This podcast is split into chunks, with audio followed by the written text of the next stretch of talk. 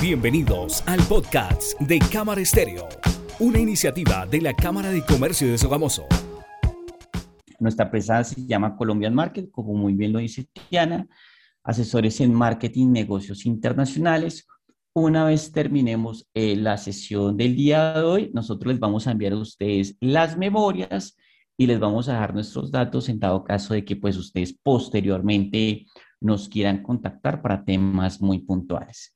Entonces, ¿cómo va a ser la dinámica de la sesión del día de hoy? Nosotros vamos a mirar diferentes pasos de cómo realizar un proceso, para realizar un proceso de exportación exitoso. Entonces, la idea es que nosotros explicamos, ¿cierto?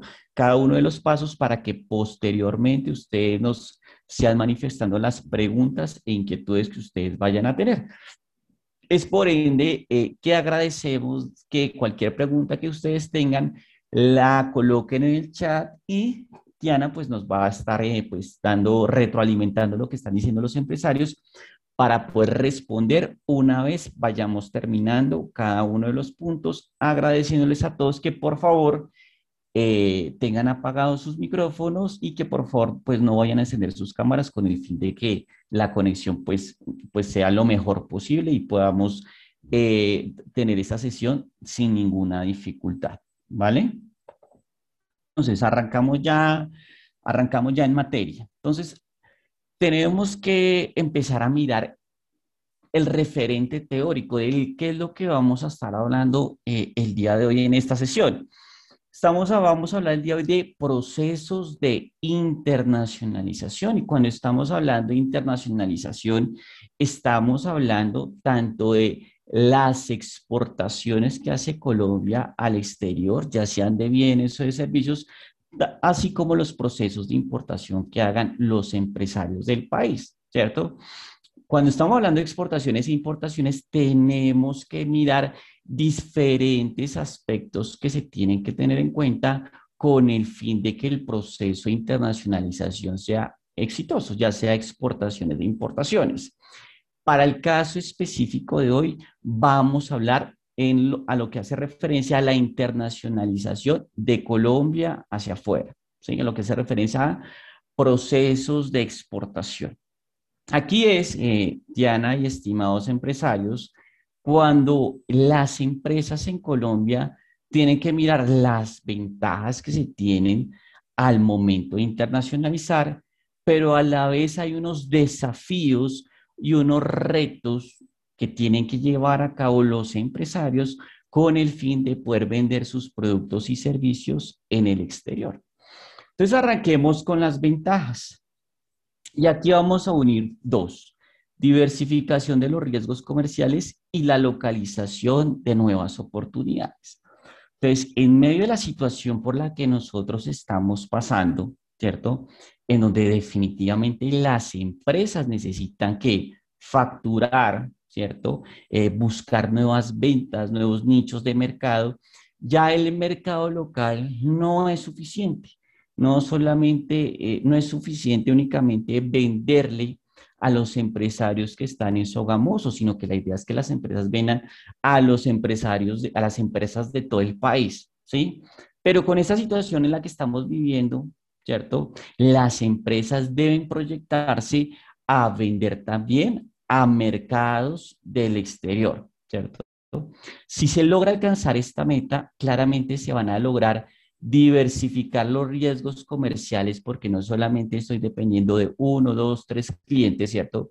Sino en que a medida que yo tenga más clientes, ¿cierto? Se empieza a mitigar el riesgo y tengo que buscar nuevas oportunidades. Quiero ser muy reiterativo con esto, con la situación actual en la que estamos viviendo, para que las empresas puedan subsistir, tienen que empezar a moverse buscar nuevas oportunidades, ya no solamente en Colombia, sino también en el exterior. ¿Qué ventajas también se tienen? Como lo decía anteriormente, las empresas lo que buscan es incrementar las ventas, ¿cierto? Incrementar la facturación, porque esto que va a generar un mayor crecimiento, eh, pues para la empresa como tal, ¿cierto? Si la empresa cree crece, se va a generar más empleo y eso por ende va a generar un crecimiento y un dinamismo en la economía de nuestro país, ¿vale? Ahora, las empresas necesitan ser competitivas, ¿cierto? Y solamente logran ser competitivas en tema de costos siempre y cuando aumenten sus volúmenes de venta, porque a medida que aumentan sus volúmenes de venta, ¿cierto? Pueden reducir sus costos unitarios de fabricación y pueden ser más competitivos no solamente en el mercado de Colombia, sino en el mercado del exterior. Eh, una vez usted arranca a exportar, ¿cierto? Una vez usted logra proyectarse en mercados internacionales, su marca, su empresa, su negocio empieza a coger mucho más prestigio, ¿cierto? Porque no solamente es la empresa X que vende en Sogamoso, que vende en Colombia, sino que ya está vendiendo a nivel internacional, ¿cierto? Cuando se vende a nivel internacional, ya eso le va dando a la empresa un buen nombre, ¿cierto? Un goodwill, porque ustedes deben saber que para vender en el exterior, pues toca cumplir las exigencias altas que tienen los potenciales compradores que están en otro país. Por otro lado, cuando arrancamos las ventas internacionales, nos estamos posicionando respecto a la competencia, ya que no solamente estamos vendiendo en el mercado local, sino que ya estamos vendiendo en los mercados internacionales. Entonces, si miramos hasta acá, yo estoy totalmente seguro de que todos los empresarios que están acá en esta charla dirán, oiga, sí, definitivamente yo quiero arrancar a exportar, ya sea mi bien o sea mi servicio. Pero ahora, como nosotros tenemos una unas ventajas en ese proceso de internacionalización, también nosotros tenemos que saber, saber cumplir ¿cierto? Los retos y los desafíos que conlleva vender en otros países. Entonces, ¿cuáles son? Eh, las diferentes culturas, hábitos de consumo e idiomas, ¿sí? No es lo mismo cuando yo realizo una venta, ¿cierto? A una persona que vive en Sogamoso, ¿cierto? Es distinto cuando se lo venden ustedes a un país, a un costeño, a un caleño, y es aún más distinto cuando se lo quieren vender a una persona que está en el exterior, ¿cierto? Porque son diferentes culturas, diferentes hábitos de consumo. Ahora ustedes piensen, si ustedes quieren llegar con su producto o servicio a un país que no sea hispanoparlante, ¿cierto? Si quieren vendérselo a un país europeo, un país eh, como Estados Unidos, como Canadá o en Asia, entonces, ustedes tienen que adecuar, ¿cierto?, su propuesta a un idioma que no es el de ustedes. Entonces, es un reto para ustedes, pero que si ustedes trabajan con constancia, ¿cierto? Y se, y se, y se preparan como deben ser, seguramente podrán llegar a esos mercados del exterior. La logística de transporte y distribución es mucho más compleja. No es lo mismo, ¿cierto? Venderlo acá en Colombia que cuando lo tienen que vender en el exterior donde toca empezar a, pensar, bueno, ¿por dónde lo voy a sacar?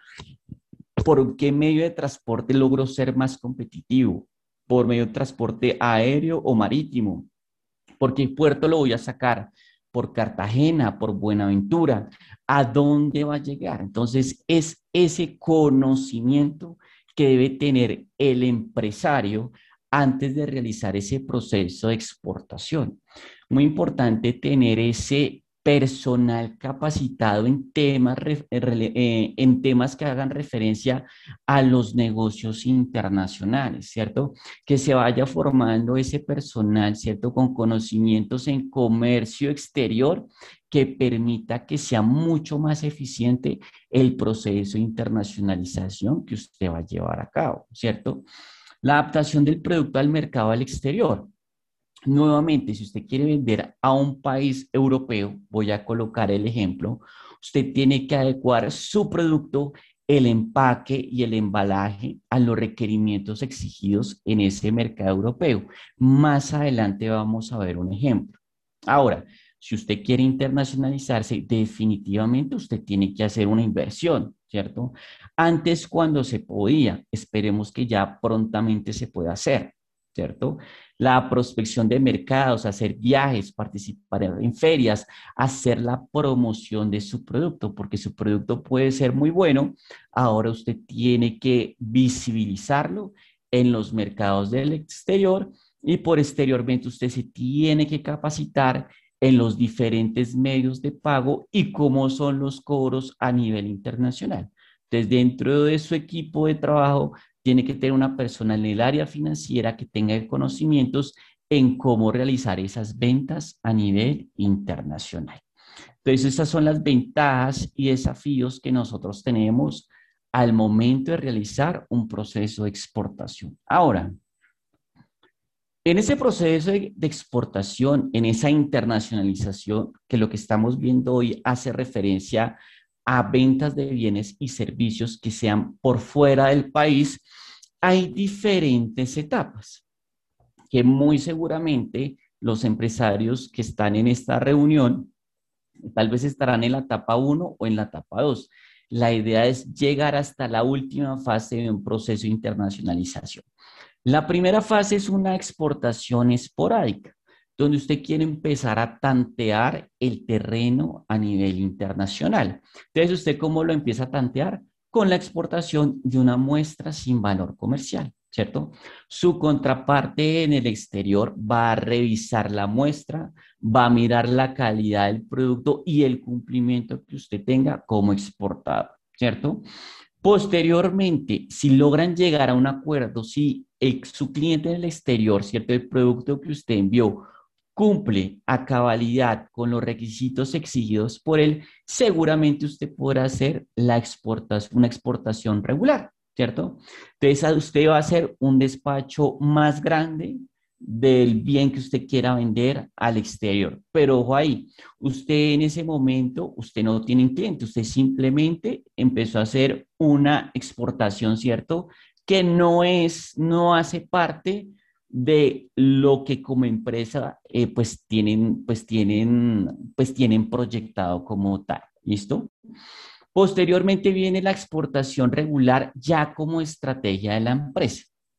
En este punto, y la idea es que todos los empresarios puedan llegar allí, es cuando ya se logra conformar un departamento de comercio exterior, ya se tiene una persona encargada de realizar las ventas internacionales y los procesos de exportación, ya sea de bienes o de servicios, hacen parte de la estrategia y de la visión que tiene proyectada la empresa para vender, ¿cierto? Entonces ya las ventas internacionales empiezan a tener un peso más grande en las ventas totales de la empresa. ¿Listo? Posteriormente a ese punto llegaremos a las filiales propias, donde no solamente eh, se tendrá pues la infraestructura física acá en Colombia, sino que también se tendrán oficinas en otros países. En este momento con mi empresa estamos testeando, estamos buscando empresas que estén interesadas, ¿cierto? En exportar aguacatejas a diferentes partes de Europa y ya hay muchas empresas colombianas que no solamente tienen oficinas comerciales acá en Colombia, sino que ya tienen en Londres, tienen en Qatar. ¿Por qué? Porque su proceso de internacionalización va mucho más avanzado y la última fase de ese proceso de internacionalización será el centro productivo en el extranjero que la producción ya no se haga acá en Colombia, sino que se lleve en el extranjero con el fin de poder ser más competitivos en el tema de costos. Entonces acá les acabo de explicar las diferentes fases de internacionalización. La idea para todas las empresas sería que llegaran a la última fase, pero si llegamos a la exportación regular, donde usted ya tiene clientes consolidados en el exterior y donde ya tiene un equipo de comercio exterior en su empresa, pues yo creo que sería una gran meta para cada uno de los empresarios que nos están acompañando el día de hoy. Vamos a colocarnos nuevamente en contexto. ¿Cuál es la política comercial de Colombia? Porque este tema de la internacionalización va muy de la mano a las políticas que son implementadas por el gobierno nacional. Entonces nos vamos a remontar a, para antes del año de 1990, donde teníamos el modelo de sustitución de importaciones. ¿Qué quiere decir eso? Que Colombia era cerrado al comercio exterior, en donde de alguna manera Colombia creía que se podía autoabastecer.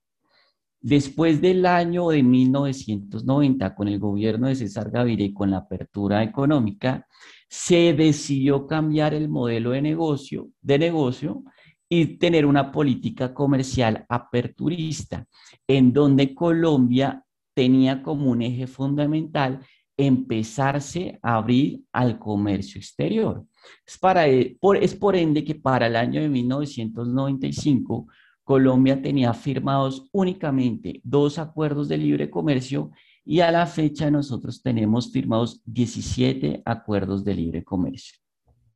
Vamos a mirar rápidamente cuáles son los TLC que tiene firmados Colombia. Tenemos un TLC firmado con Israel, otro con México, otro con los países que integran el Triángulo Norte, Guatemala, El Salvador y Honduras, los países que integran la comunidad andina de naciones, integrado por Colombia, Bolivia, Perú y Ecuador, las islas que integran el CARICOM, las islas del Caribe, tenemos TLC con Chile, con los países que integran el EFTA, conformados por Suiza, Noruega, Islandia y Liechtenstein, tenemos TLC con Canadá, con Cuba, un acuerdo de alcance parcial con Venezuela, con los países que integran el Mercosur, conformados por Argentina, Brasil, Uruguay y Paraguay, con Estados Unidos, con los 28 países que conforman la Unión Europea, con los países que integran Alianza, Alianza Pacífico,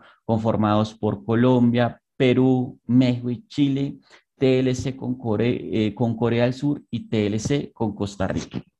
Entonces aquí podemos ver que la estrategia del gobierno nacional eh, va dirigida a diversificar las exportaciones. Nuestro principal socio comercial es Estados Unidos, pero no solamente podemos depender de él. Tenemos que fortalecer nuestras relaciones con quién? Con nuestros países vecinos, ¿cierto? Con nuestros países de América del Sur. Por eso tenemos tantos TLC firmados con ellos, pero también tenemos que fortalecer nuestras relaciones eh, comerciales con los países que están ubicados en Centroamérica. En Norteamérica no solamente Estados Unidos, sino también está México, también está Canadá, con Europa y con Asia, con ese, eh, con ese TLC que tenemos tanto con Israel como Corea del Sur, ¿vale? Entonces, esta es la estrategia que tiene el gobierno nacional y la idea es que nosotros como empresarios podamos aprovechar los TLC que se tienen firmados a la fecha.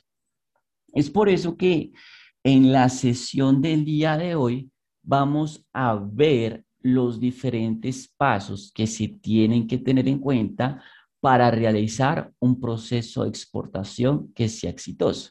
Entonces, a medida que vayamos explicando cada uno de estos pasos, eh, haremos una pausa para que ustedes nos dejen sus comentarios a través del chat o a través del Facebook, los contestamos y eh, continuamos con, con el siguiente paso. Entonces, ¿qué pasos vamos a ver el día de hoy? Registro ante la Cámara de Comercio, inscripción del RUT, creación de una marca de impacto internacional, ubicación de la subpartida arancelaria, solicitud de vistos buenos, preselección de los mercados internacionales, negociación, gestión de la cadena de suministro, exigencias aduaneras y exigencias cambiarias. El primer paso que lo estamos cumpliendo todas las personas que estamos aquí y que somos afiliados a la Cámara de Comercio de Sogamoso.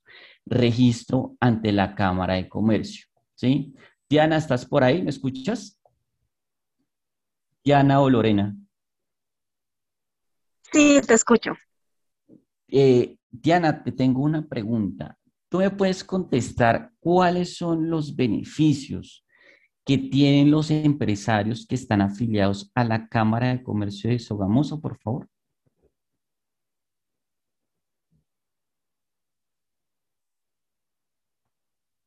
¿Me escuchas, Diana?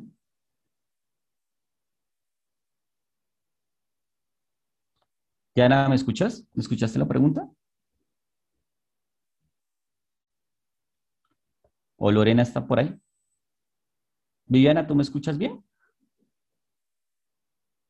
Sí, te escucho perfectamente. Bueno, entonces yo voy a contestar esta pregunta. Entonces, si quieres apagar el micrófono, Viviana. Entonces, cuando hablamos de el registro ante la Cámara de Comercio, primero que todo estamos buscando, sobre todo en las exportaciones, tanto en exportaciones como importaciones, pero en exportaciones, la formalidad de las empresas, ¿cierto? Una empresa que sea formal seguramente se va, va a ser mucho más fácil que pueda alcanzar un proceso de exportación. ¿Cierto? Entonces, cuando nosotros hacemos parte de una Cámara de Comercio, en este caso la Cámara de Comercio de Sogamoso, nosotros tenemos unos beneficios, como lo que estamos haciendo ahorita, ¿cierto? Entonces, la Cámara de Comercio de Sogamoso, eh, pues, contrata formadores, capacitadores, con el fin de poder impartir temas que sean de interés para los empresarios de la región. Entonces, seguramente el tema de exportaciones es importante para los empresarios de de la región de Sogamoso, ¿sí? Muy importante que cuando ustedes se conectan a este tipo de eventos y sobre todo cuando se hacía presencialmente, eh, ustedes entre ustedes podían interactuar, ¿cierto? De hecho, ustedes en el mismo chat, ¿cierto? Ustedes pueden colocar ahí sus datos para que se vayan conociendo ahí, ¿cierto? Entonces ahí se van haciendo conexiones, se están consiguiendo nuevos clientes, nuevos proveedores, ¿cierto? Entonces se está conformando una comunidad empresarial, ¿cierto? Con el fin de que entre ustedes mismos eh, puedan encontrar las soluciones que cada empresa tiene, ¿cierto? Eh, claramente, una empresa que tiene su cámara de comercio, ¿cierto? Pues tiene una mejor imagen al momento de realizar negocios, porque usted cuando está con su, eh, cuando quiere hacer un negocio, ¿cierto? Lo primero que usted le van a pedir es su cámara de comercio y le van a pedir su ROT es muy importante que usted tenga su cámara de comercio, tenga su RUT y teniendo en cuenta que estamos en época de la renovación de la matrícula mercantil, invitándolos a ustedes a que por favor puedan llevar a cabo ese proceso. ¿Listo?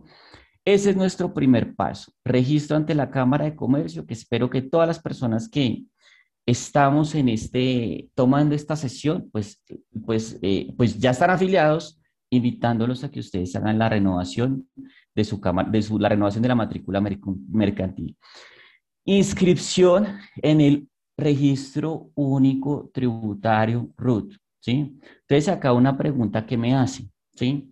¿Pueden hacer exportaciones personas naturales o personas jurídicas? Una de los dos o los dos. Pueden hacer exportaciones tanto personas naturales como personas jurídicas siempre que tengan actualizado el RUT para poder realizar operaciones aduaneras. Entonces, este sería el siguiente paso, que usted vaya, actualice su RUT. Yo no sé cómo se estará haciendo en este momento en Sogamoso. Yo no sé si usted puede hacer este proceso presencialmente o tenga que eh, eh, agendar una cita con la DIAN para que usted pueda actualizar su RUT, ¿cierto? Entonces, en este momento, eh, Viviana, ¿tú me confirmas si ves mi pantalla? ¿Estás viendo mi cámara de comercio? Sí, señor. Vale, perfecto, gracias. Entonces acá nosotros les estamos mostrando, bueno, la cámara de comercio, pero esa no la necesitamos ahorita. Lo que necesitamos es el root y que ustedes sepan en qué casillas ustedes deben actualizar su root, ¿cierto? Para que arranquen a, a realizar operaciones de comercio exterior. ¿Listo? Entonces, este es el root de nosotros, de nuestra empresa que se llama Colombian Market, ¿cierto? Ustedes se van a ir, ¿cierto? Al código 53. En el código 53 están todas las obligaciones que ustedes tienen ante la DIA, ¿cierto? Entonces, usted tiene que actualizar que en el código 53 que le habiliten la casilla 10, ¿cierto? Que es la que dice obligado aduanero para que usted pueda realizar tanto procesos de importación como exportación. ¿Listo? Posteriormente, usted tiene que ir al código 54 y le tienen que incluir los numerales 22 y 23 para que nuevamente usted pueda hacer compras internacionales o ventas internacionales. Entonces, estos dos pasos son, pues usted lo necesita si usted quiere hacer un proceso de exportación. ¿Listo? Entonces ya acá tenemos dos pasos listos, ¿cierto? Que habla de que usted saque su cámara de comercio, ¿cierto? Que usted tenga su RUT y que lo tenga actualizado para que usted pueda realizar operaciones tanto de importación como exportación. ¿Listo? Entonces, Tiana, ¿tenemos alguna pregunta en el chat? Empresarios, ¿alguna pregunta que ustedes tengan del tema que acabamos de ver en este momento para que ustedes lo puedan colocar en el chat? Entonces, Tiana, ¿tenemos alguna pregunta?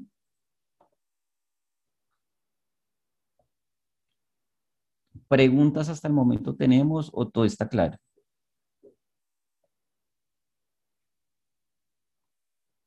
Bueno, si no tenemos preguntas, pues entendería que la información está claro. ¿Quién está hablando ahí? Hola, ¿me escuchan? Sí, estamos escuchando. ¿sí? Tiana.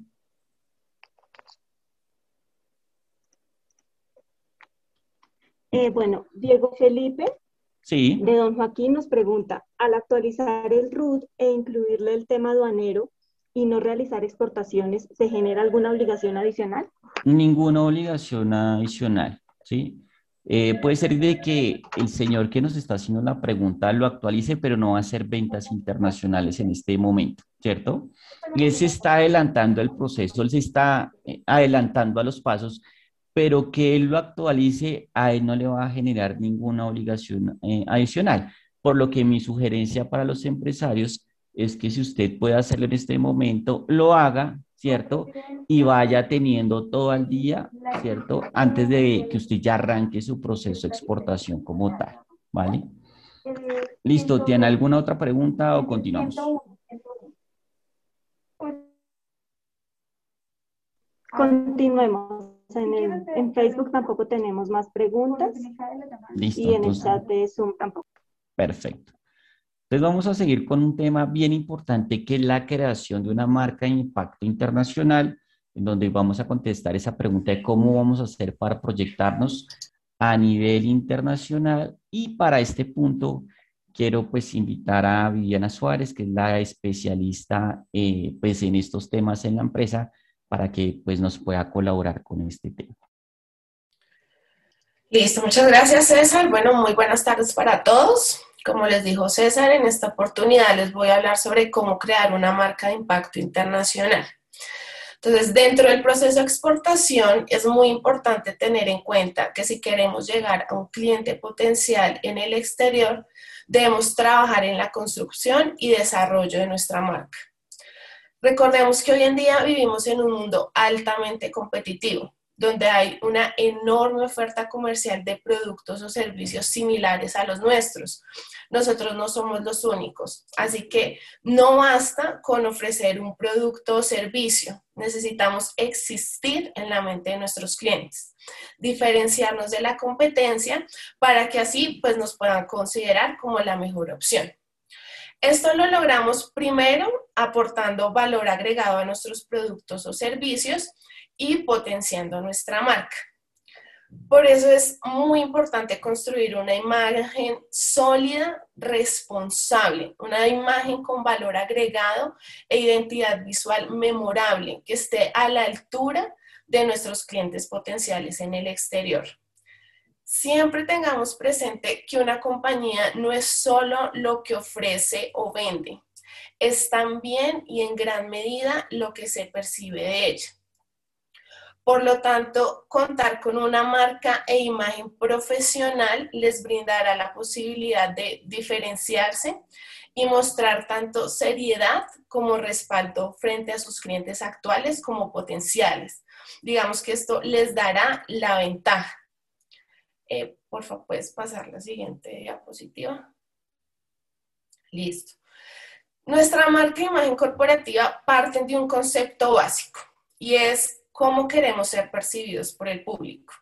Y a diferencia de lo que muchos creen, está muy lejos de ser solo el logo de la compañía. Abarca todo el conjunto de elementos visuales que identifican a una empresa como tal. Involucra toda la comunicación publicitaria que ustedes puedan manejar, desde unas tarjetas de presentación hasta una página web.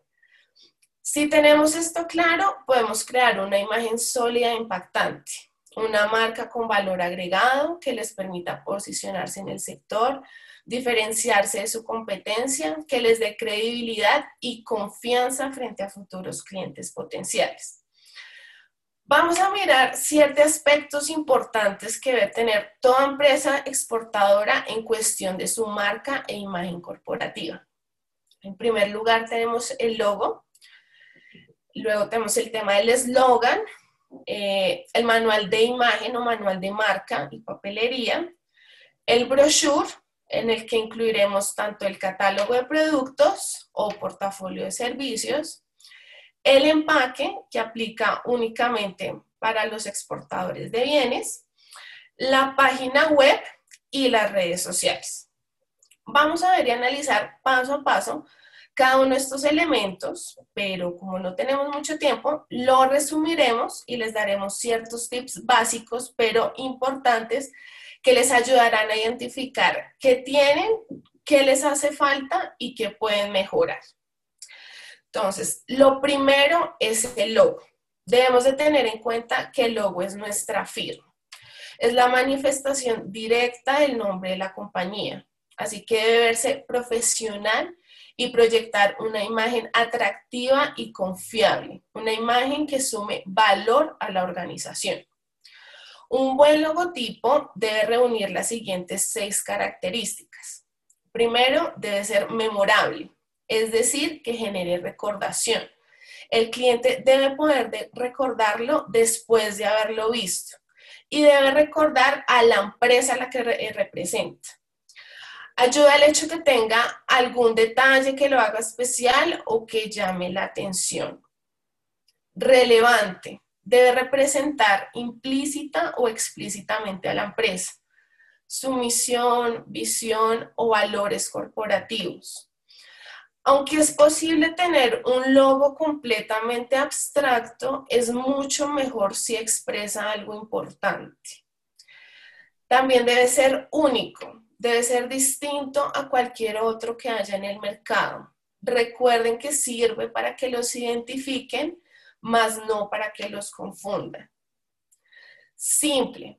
El mercado está lleno de logos, algunos más simples, otros más complicados. Son los simples los que más probabilidades tienen de ser recordados por el cliente. Original. Si bien existen modas que inclinan los diseños en ciertos sentidos, es recomendable que sea completamente diferente al estilo de otras marcas. Un diseño original contribuirá a dotar a la empresa de una imagen comercial, novedosa y atractiva y les ayudará a diferenciarse de la competencia. Y por último, debe ser consistente, debe ser coherente con el resto de la imagen de la compañía, debe conservar la estética y un buen diseño. Y para ello es importante conservar las tipografías o lo que normalmente conocemos como fuentes y letras y paletas de colores uniformes que sean similares o complementarias. Algo así como lo que vemos aquí en estos ejemplos, en estos logotipos. El eslogan. Aunque se considere que no es un elemento relevante, puede ser muy útil y más si se quiere entrar en un mercado internacional les ayudará como una estrategia de posicionamiento para captar la atención de nuevos clientes. En él deben recalcar los beneficios del producto o servicio, diferenciarse de la competencia y ser originales. La finalidad de este es causar credibilidad y confianza frente a sus futuros clientes. Se recomienda que en el caso de las empresas exportadoras, el eslogan sea en español e inglés para que clientes de diferentes partes del mundo puedan entenderlo. Y así se puedan hacer una idea de lo que sus empresas pueden ofrecerles. Tal cual como lo vemos aquí en este ejemplo de una empresa exportadora de flores. El manual de imagen corporativa o manual de marca. Este elemento es quizás uno de los más importantes ya que garantiza la correcta aplicación de la marca en todo el material publicitario. Muchas veces las pequeñas o medianas empresas lo desconocen o no le prestan la atención y la importancia que este amerita. En él se encuentra registrado todos los elementos visuales que identifican a nuestra marca, como la paleta de colores corporativos, las tipografías institucionales, todas las versiones y variables del logo permitidas, tamaño mínimo, máximo, las normas y todos los modos de uso. Eh, siguiente, por favor. El manual les permitirá construir una mejor identidad de marca. Les ayudará a manejar una uniformidad, claridad y coherencia al momento de diseñar la papelería y todo el material gráfico de la compañía, evitando así que proyecten una imagen distorsionada y poco clara. Eh, siguiente, por favor, listo tanto para el catálogo de productos como para el portafolio de servicios. Se debe desarrollar un brochure claro que muestre quiénes somos y lo que podemos ofrecer a nuestros clientes potenciales en el exterior, junto con un buen diseño y fotografías impactantes que logren captar plenamente la atención de nuestros clientes. Importante que la información esté tanto en español como en inglés, especialmente pues para que lo puedan entender aquellos clientes potenciales que no se encuentran en, en un país de habla hispana. Y por otro lado, se debe incluir solamente la información que es relevante para nuestros clientes. Muchas veces los empresarios incluyen dentro de sus portafolios y páginas web información de misión, visión, valores, lo cual está demostrado que no es muy útil ya que normalmente los clientes tienden a omitirla y a buscar lo que realmente les interesa, a saber quién es la empresa y a conocer los productos o servicios que ofrece. Entonces, en este aspecto, yo les recomiendo incluir una descripción clara y concisa de quiénes son y dentro de esa descripción manejar una comunicación que transmita los valores corporativos de su empresa que transmita confianza, calidad y sobre todo profesionalismo. Esto aplica tanto para los empresarios que ofrecen productos como para los de servicios. En el caso de las empresas de bienes, porfa, te puedes devolver un poquitico.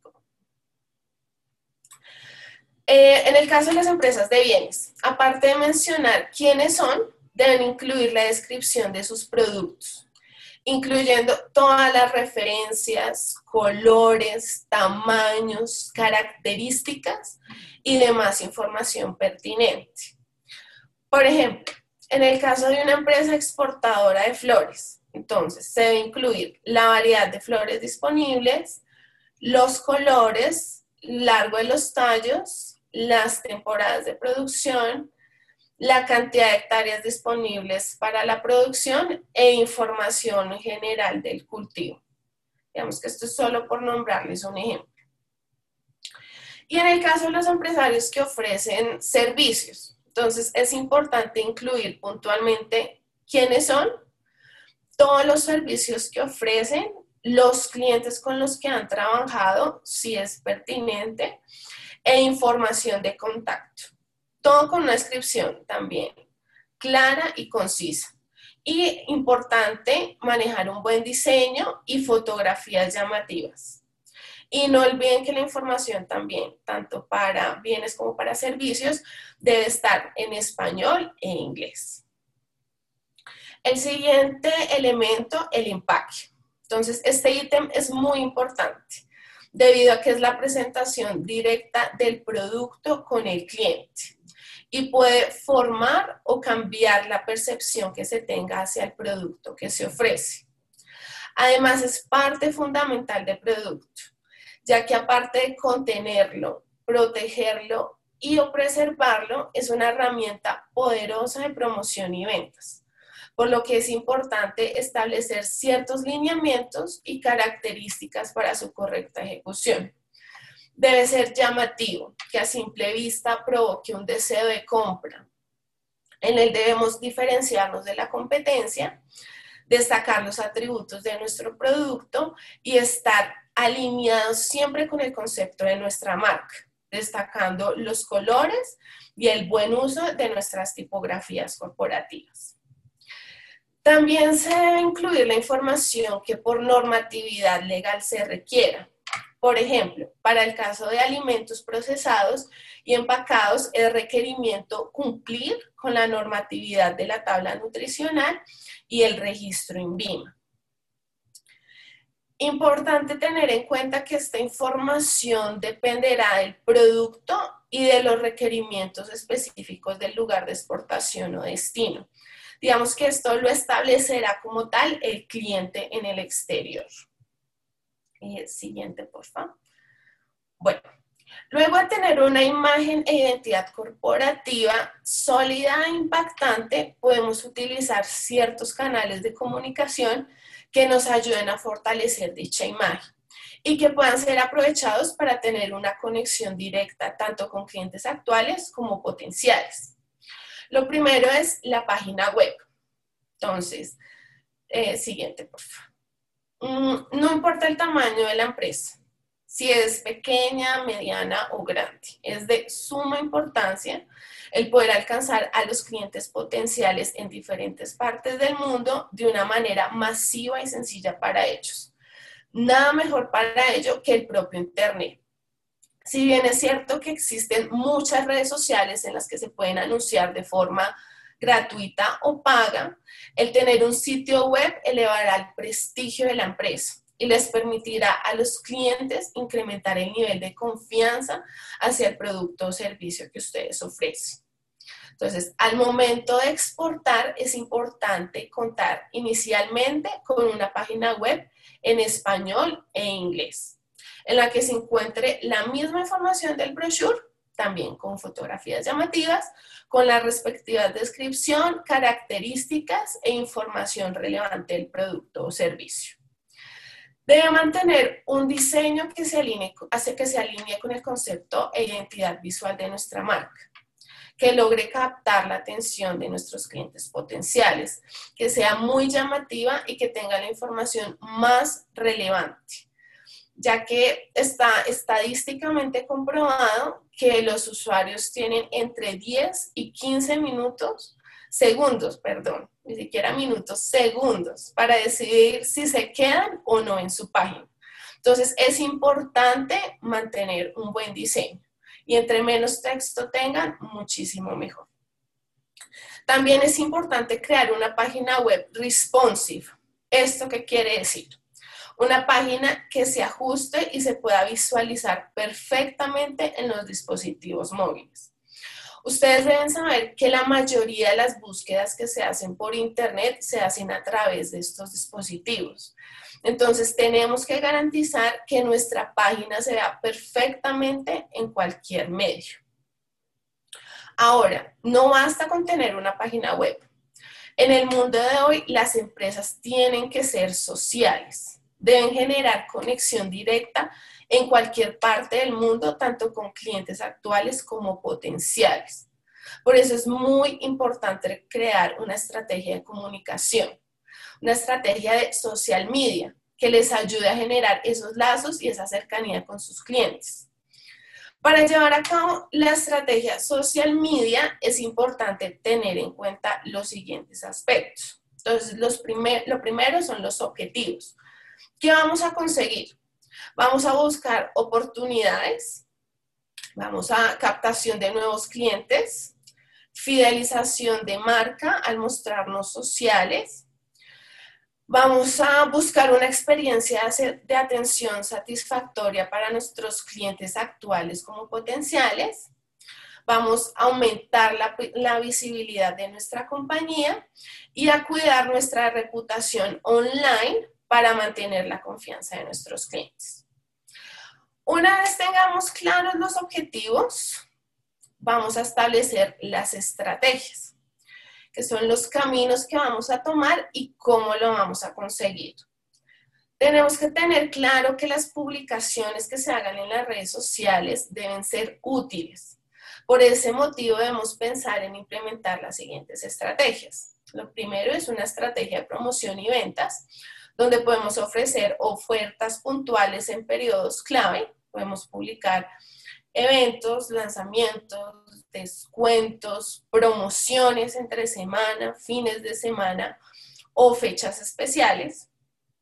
Pero digamos que esto no es suficiente. También tenemos que implementar una estrategia de marketing de atracción, donde adicionalmente publiquemos eh, noticias, tips, curiosidades y fotografías relacionadas con el sector, que sean impactantes y de alto interés para nuestros clientes, combinando así las publicaciones propias con las que no lo son para así también amenizar nuestro contenido.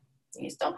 Es importante tenerlo en cuenta, ya que esta estrategia nos ayudará, primero, a atraer usuarios nuevos, segundo, generará conciencia de marca, confianza y lealtad. Esto es fundamental ya que los usuarios en redes sociales rechazan por completo a las empresas que lo único que buscan es vender. Y tercero, aumentará la posibilidad de viralizar el contenido y por ende aumentará la visibilidad de nuestra marca. Cuando nosotros proporcionamos material útil y entretenido, lo que estamos haciendo es inspirar a la gente a transmitir ese conocimiento. Los estamos de una o cierta forma invitando a que compartan dicho contenido. ¿Listo? Y por último, debemos evaluar los canales de comunicación. ¿Dónde vamos a actuar? Ya sabemos qué queremos conseguir y cómo lo vamos a hacer. Entonces, es hora de establecer cuáles son aquellas redes sociales en las que vamos a invertir todo nuestro esfuerzo. Para esta elección debemos de tener en cuenta quiénes son nuestros clientes actuales y potenciales y en qué redes se están moviendo. No se trata de estar presente en todas las redes sociales, se trata de invertir nuestro tiempo y nuestro esfuerzo en ciertos canales de comunicación que nos ayuden a cumplir nuestros objetivos y a llegar a nuestros clientes potenciales. Listo, esto es todo, eh, todo lo relacionado al tema de marca. No sé si alguno tenga alguna pregunta. Listo. No, pues no sé si no, si no hay más preguntas, entonces pues... Creo que no tenemos, sí. Pues muchas gracias a todos por la atención prestada y los dejo entonces ahora nuevamente con, con César. ¿Listo? Vale, bien, a mí gracias por, por este tema que nos comentas, el tema de la marca que se debe tener en cuenta antes de exportar, al momento de exportar y después de exportar. Entonces es muy importante que ustedes tengan en cuenta los tips que se les brindaron anteriormente, ya que ahí está proyectando su bien o servicio, su empresa a nivel internacional. Ahora vamos a continuar con el tema de la ubicación de la subpartida arancelaria. ¿sí? Entonces, ese es el paso número cuatro. Entonces, ¿qué es la subpartida arancelaria?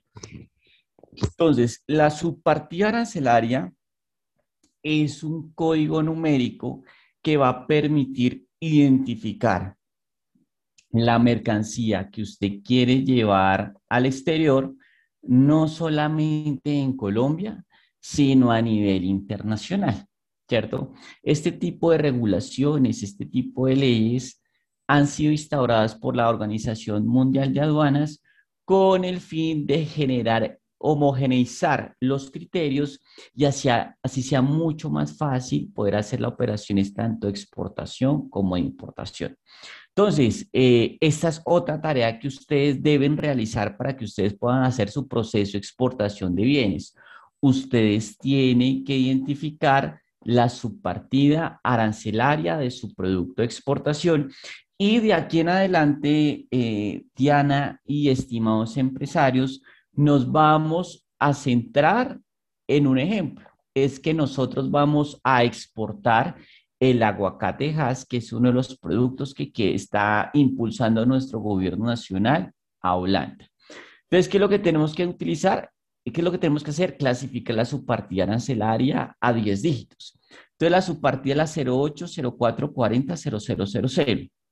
Los seis primeros dígitos son a nivel mundial. Entonces, usted eh, a su contraparte, ¿cierto? Que este, en este caso está hablando, usted le brinda esos cuatro primeros dígitos, él le va a entender de que usted quiere comercializar con ellos aguacatejas, ¿cierto?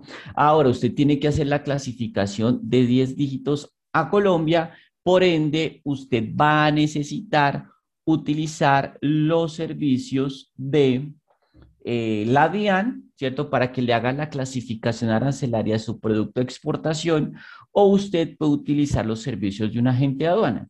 Si usted utiliza los servicios de la DIAN, ellos le van a cobrar medio salario mínimo legal mensual vigente. Si usted utiliza los servicios de un agente de aduana, ellos le van a clasificar su producto de exportación y va a tener un valor que va a oscilar entre los 150 mil y 200 mil pesos, ¿vale? Eh, el decreto, la norma a la que usted quiere ir, si usted quiere indagar más, ¿cierto?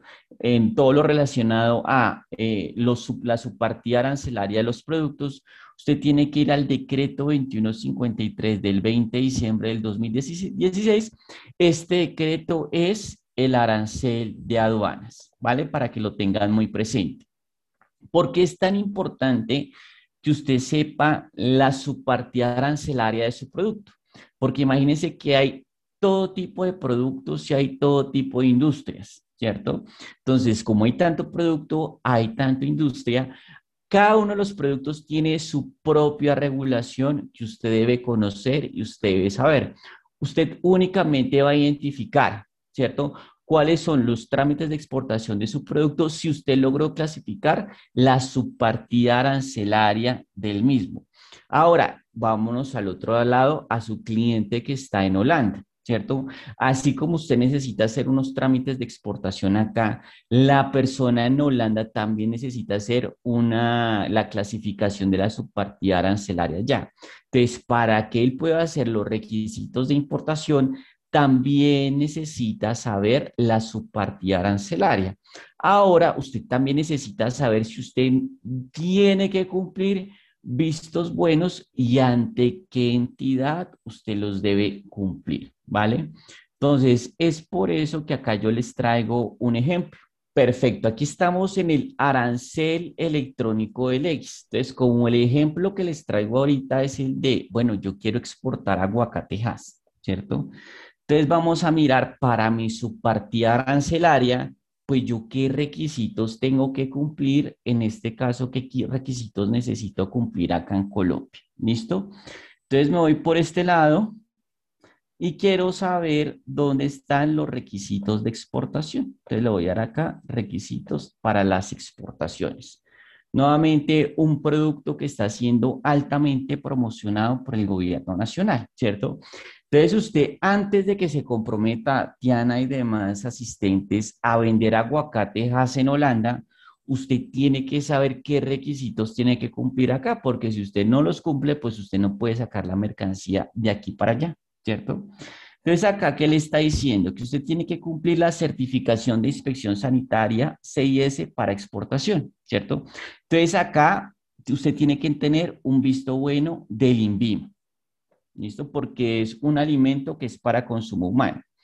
¿Qué más dice acá? Que usted tiene que tener un certificado fitosanitario de exportación y un certificado de inspección sanitaria. Dice acá, para efectos de la exportación de plantas, productos vegetales, artículos reglamentados, animales y sus productos, el ICA expedirá solicitud del interesado una vez se hayan cumplido todos y cada uno de los requisitos sanitarios exigidos por el país de destino un certificado fitosanitario de exportación. Eso quiere decir que usted necesita un ICA. ¿Qué dice acá? Que usted necesita pagar una cuota de fomento de, de las hortifrutícolas. Dice acá que usted necesita cumplir inspección de productos hortifrutícolas, frutas y vegetales y, frescos. usted tiene que cumplir un plan fitosanitario para moscas de la fruta, ¿cierto? Usted tiene que presentar y actualizar las empresas exportadoras ante la Policía Antinarcóticos a través de la ventanilla única de comercio exterior BUSE, ¿cierto? Entonces, esto se los quería traer a ustedes para colocarlo a modo de, a colocarlo aquí a modo de ejemplo, ¿cierto? De que usted, mi querido empresario, antes de que usted em, se comprometa, ¿cierto? A realizar una venta internacional, usted primero tiene que cumplir, ¿cierto? Tiene que saber cuáles son los requisitos que en este caso eh, tiene que cumplir en Colombia, ¿sí? Espero que sea claro ese tema. Entonces, esa es una tareita que tiene mi estimada Tiana y demás empresarios, que usted clasifique la subpartida arancelaria de su producto con el fin de que usted pueda saber cuáles son los trámites que tiene que cumplir en Colombia. Entonces usted sabe que si su producto es del sector de alimentos, usted tiene que cumplir unos vistos buenos ante ciertas entidades regulatorias. Entonces acá dentro de la exposición, eh, dentro del paso 5 tenemos la solicitud eh, y vistos buenos, ¿sí? Entonces tienen que tener ustedes en cuenta que son, eh, estos requisitos son de obligatorio cumplimiento teniendo en cuenta de que usted en el caso del aguacatejas, usted tiene que certificar, ¿cierto? O en este caso la entidad respectiva, que va a ser el INVIMA y el ICA, que hay salubridad en los productos, teniendo en cuenta que estos son para el consumo humano, ¿cierto? Pues esto no van a generar pues ningún daño a las personas que vayan a consumir el producto como tal, ¿cierto? Por eso tan importante el poder cumplir estos vistos buenos. Y estamos hablando acá del tema de alimentos, ¿cierto? Ahora, dependiendo de su producto de exportación y dependiendo de la clasificación de la subpartida arancelaria, ¿cierto? Usted tiene que identificar ante qué entidad tiene que cumplir en visto bueno en dado caso de que se requiera, ¿cierto? Entonces, ¿qué entidades tenemos? El ICA, el INVIMA, el Ministerio de Ambiente, la Secretaría de Ambiente. Entonces, aquí un ejemplo. Si usted quiere empezar a comercializar, me pasó con un potencial cliente que tengo en el Amazonas, artesanías, ¿cierto? Entonces, como las, esas artesanías, ¿cierto? Que vienen de la madera, ¿cierto? Pues para poder de alguna manera utilizar esa madera, ¿cierto? Para hacer las artesanías y posteriormente exportarlas, se tiene que tener el visto bueno del Ministerio de Ambiente y la Secretaría de Ambiente. Si no se tienen esos vistos buenos, no se puede realizar el producto exportación, ¿cierto? Entonces, los esmeralderos que quieren llevar sus productos a Europa tienen que tener el visto bueno, el visto bueno de Ingiominas, ¿cierto? Visto bueno del Ministerio de Cultura. Entonces, es muy importante ¿cierto? Que antes de que usted continúe con su proceso de exportación, ¿cierto? Antes de realizar la venta internacional, usted esté totalmente seguro, seguro que usted cumple con los vistos buenos acá en Colombia. ¿Listo? Entonces, eh, quisiera que, eh, pues, dar un espacio si hay alguna pregunta de algún empresario, eh, sea por este medio o sea a través del Facebook. Entonces, para que por favor me indiques. Sí, César, nos pregunta Diego Felipe de Don Joaquín, ¿es necesario que alguien externo le clasifique a uno el producto? ¿Dónde puedo consultar esa base de requerimientos que me imagino que varían de país a país?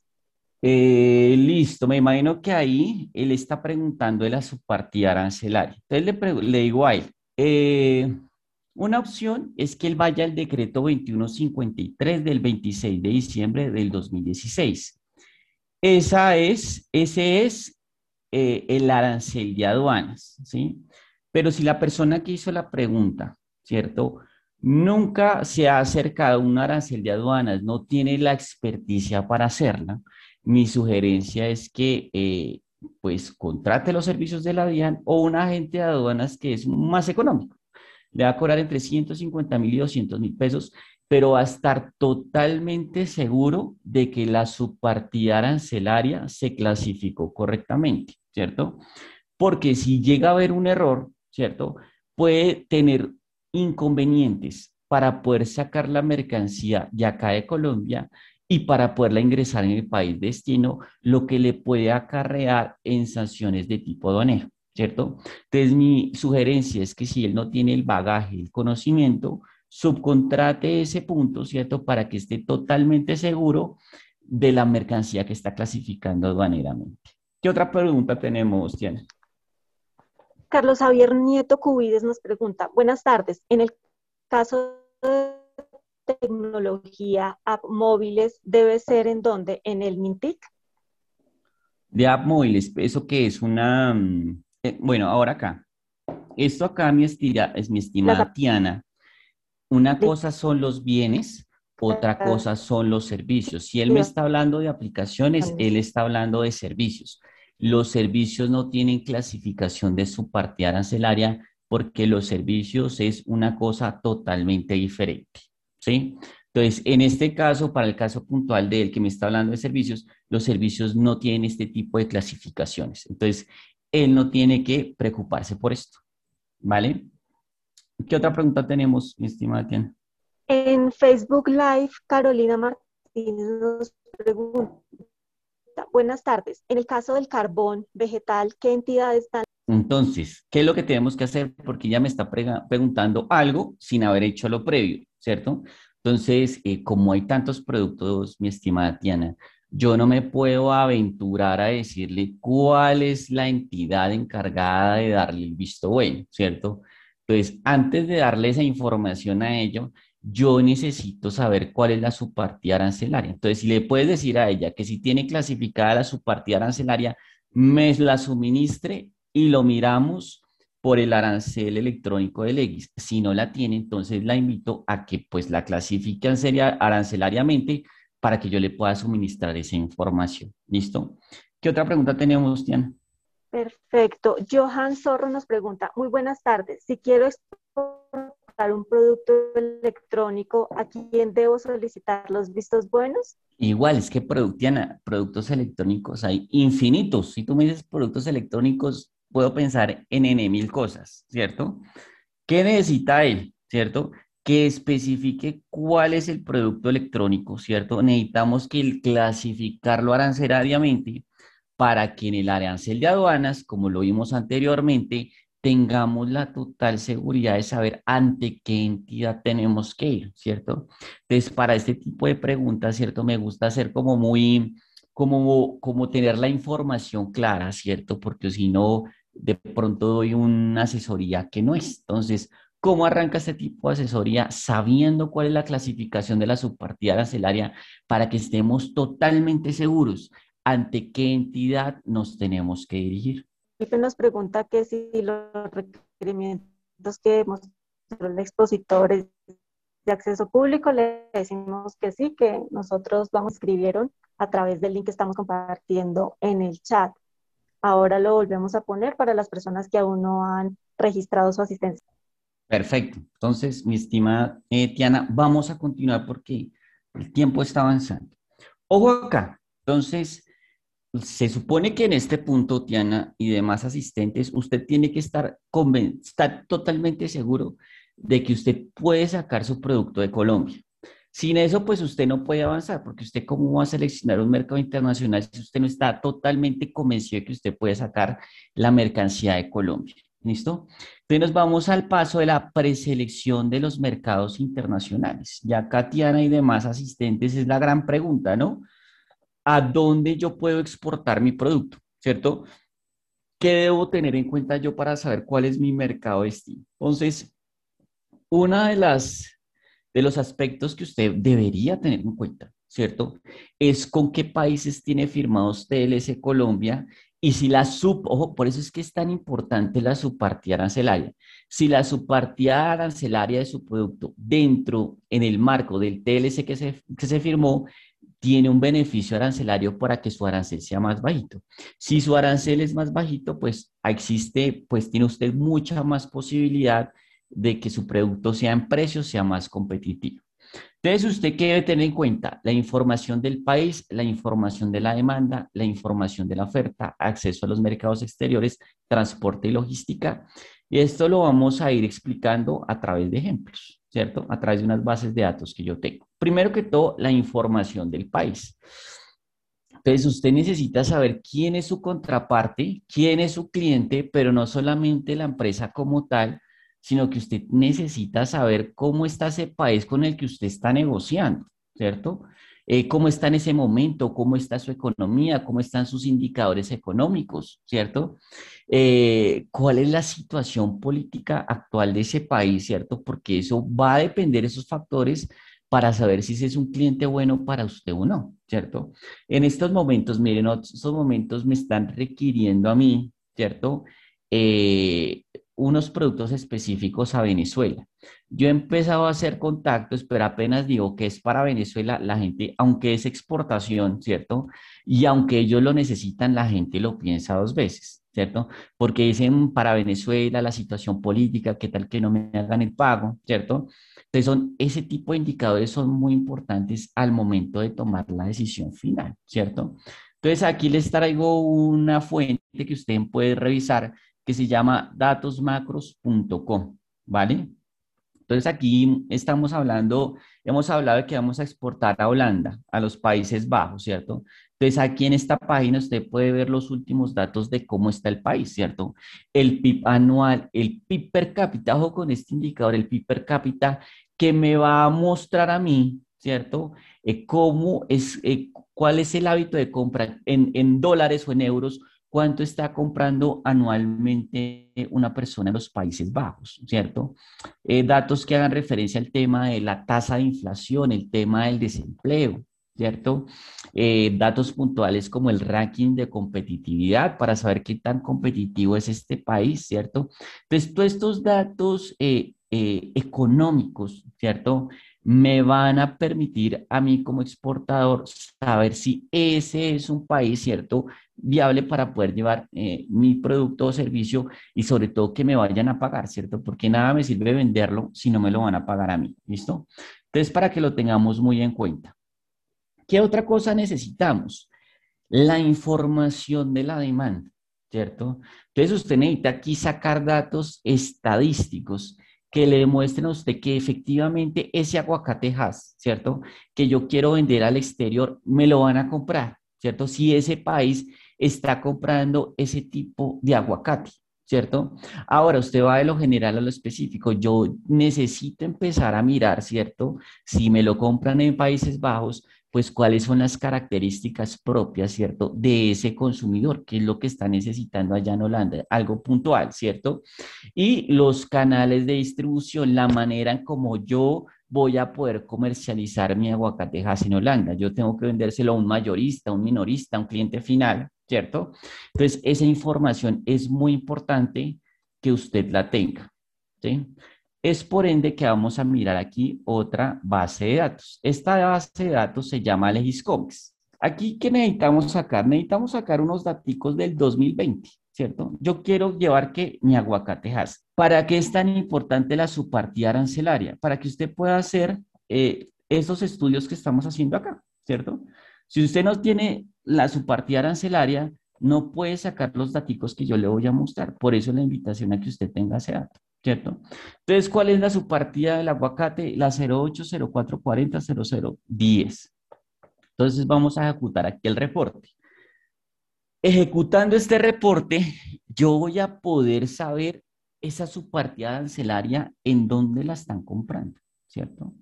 Entonces, voy a empezar a mirar acá, ¿cierto? Voy a empezar aquí a ver mi reporte y vamos a mirar país de destino para colocar un ejemplo y a ustedes les quede claro el tema. Entonces voy a mirar acá las diferentes variables y voy a mirar aquí país de destino. Entonces acá, quiere, ¿qué quiere decir esto, Tiana y demás empresarios? Con esta herramienta que yo estoy utilizando, me está yo sé que en el año 2020, ¿cierto?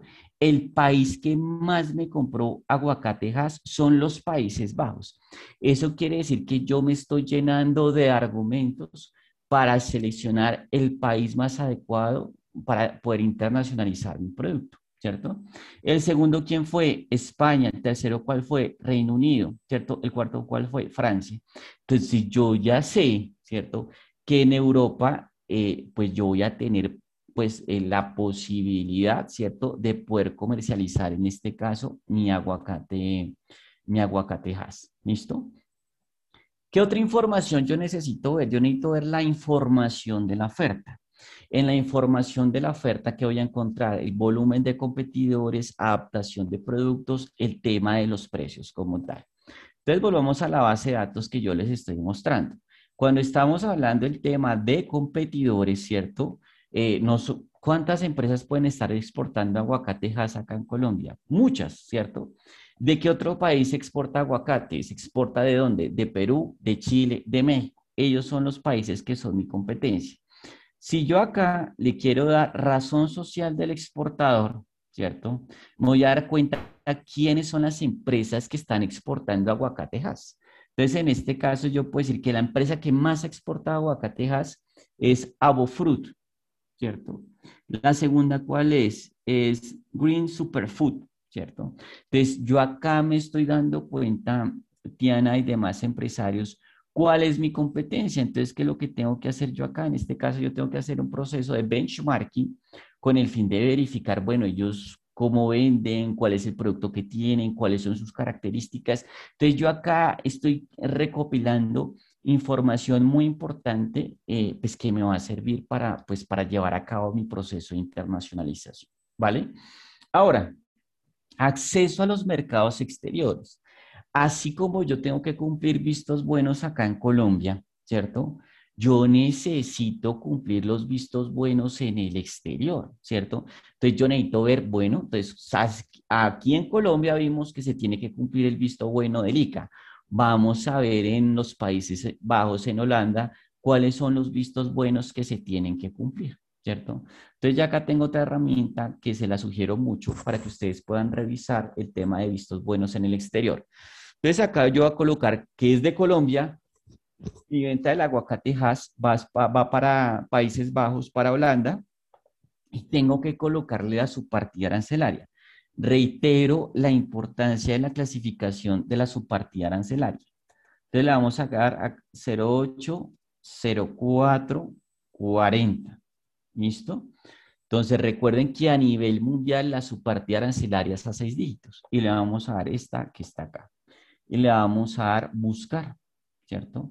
Entonces, acá me van a acá yo voy a poder encontrar los requisitos para poder llevar el aguacate Entonces, aquí muy importante, estimados empresarios y Tiana, que si usted no es, no, no tiene muchos conocimientos en el idioma inglés, pues forme una persona que sepa inglés o empiece a utilizar muy fácilmente el traductor de Google.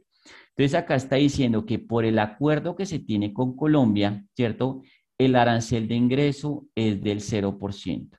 Y usted empieza acá tiene que empezar a investigar, ¿cierto? ¿Cuáles son eh, los diferentes requisitos que se tiene que cumplir? Entonces, por ejemplo, acá hay un requisito que hace referencia al etiquetado, cuando hablamos de labeling requirements, ¿cierto? Y hay eh, una norma específica en lo que hace referencia al empaque de las mercancías, ¿vale?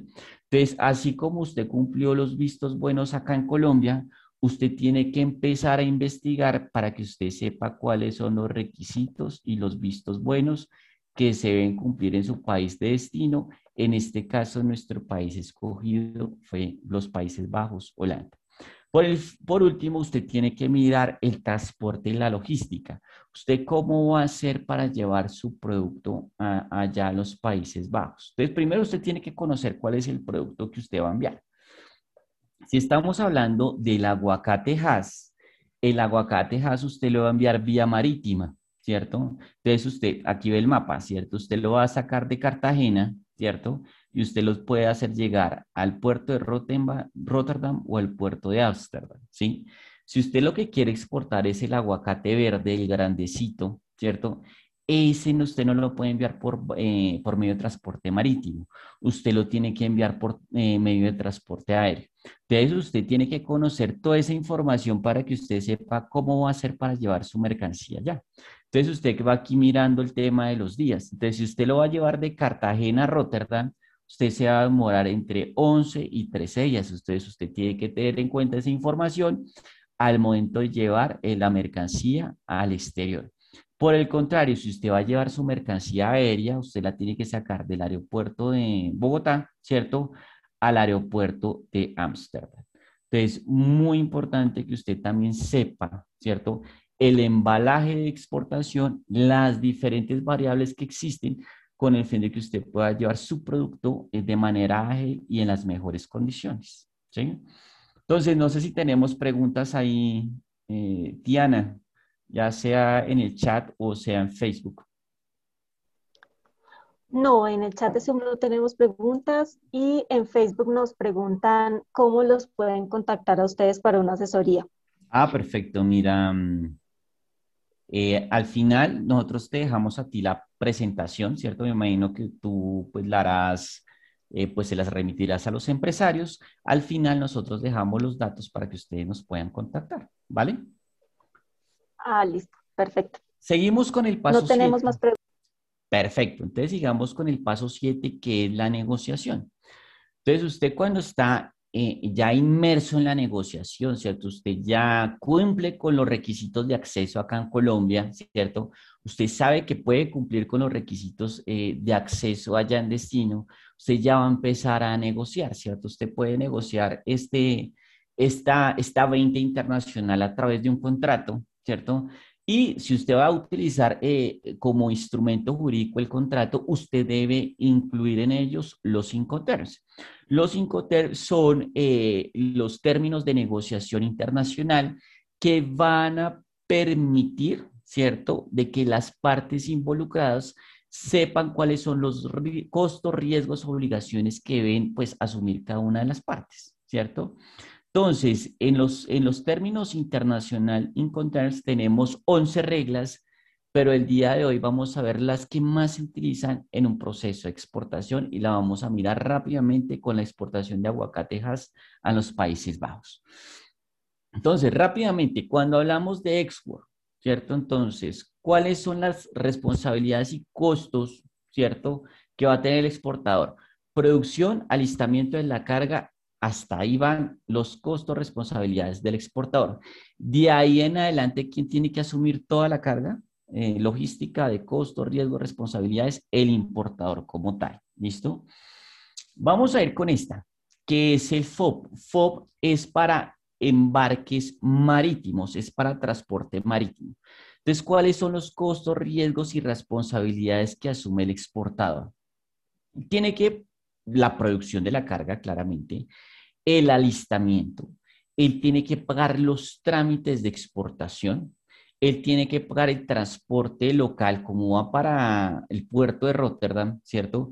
Y si sale por Cartagena, tiene que llevar la mercancía a Cartagena y colocarla a bordo del buque, ¿cierto?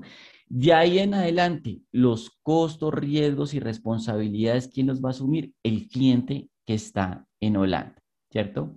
Hablemos de otro incontable que es muy conocido cuando estamos hablando de procesos de exportación, el CIF. Entonces, ¿cuáles son las responsabilidades, costos y riesgos que tiene que asumir la, el, el empresario que quiere llevar ese aguacate allá a Rotterdam? ¿Cierto? La producción, el alistamiento, los trámites de exportación, ¿cierto? Tiene que pagar también eh, llevar la mercancía de aquí hasta Cartagena y ese flete internacional desde Cartagena a Rotterdam también tiene que, eh, también tiene que asumirlo quién? El exportador. De ahí en adelante, ¿cierto? Eh, costos, riesgos y obligaciones las asume el importador. En el CIF, el exportador está obligado a contratar un seguro de cobertura mínima con el fin de que si llega a pasarle algo a la mercancía, pues el seguro responda como tal es el CIF y el último que tenemos que quiero mencionarles acá es el tema del DDP, ¿cierto? Entonces, ¿qué pasa con el DDP? El exportador que asume la producción, el alistamiento, los trámites de exportación, llevar la mercancía a Cartagena, llevar la, mercancía de Cartagena a Rotterdam, ¿cierto? Eh, pagar los costos logísticos allá en Rotterdam, ¿cierto? Eh, hacer el proceso de nacionalización y entregarle la mercancía al, a su cliente allá en los Países Bajos, en Holanda, ¿cierto? ¿Cuál es la única obligación ahí en este caso del importador como tal? El descargue de la mercancía como tal. ¿Listo? Entonces, es muy importante que en esa negociación se logre acordar en los términos de negociación internacional, Incoterms, las diferentes modalidades de pago y los tiempos. ¿sí?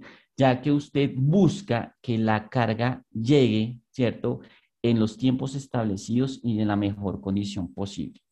No sé si ahí tenemos preguntas, eh, Tiana, respecto al tema de los cinco terms. No, no tenemos preguntas ni en Zoom ni en Facebook. Entonces, voy a hablar, voy a abrir aquí un Excelito, Diana, ¿sí? Porque yo creo que este tema del de los cinco terms y de la negociación, uno lo entiende muy bien, ¿cierto? Son a través de ejemplos, para que yo les quede muy claro. ¿Están viendo, estás viendo mi Excelito, ¿verdad? Sí, ahí lo estamos viendo. Perfecto.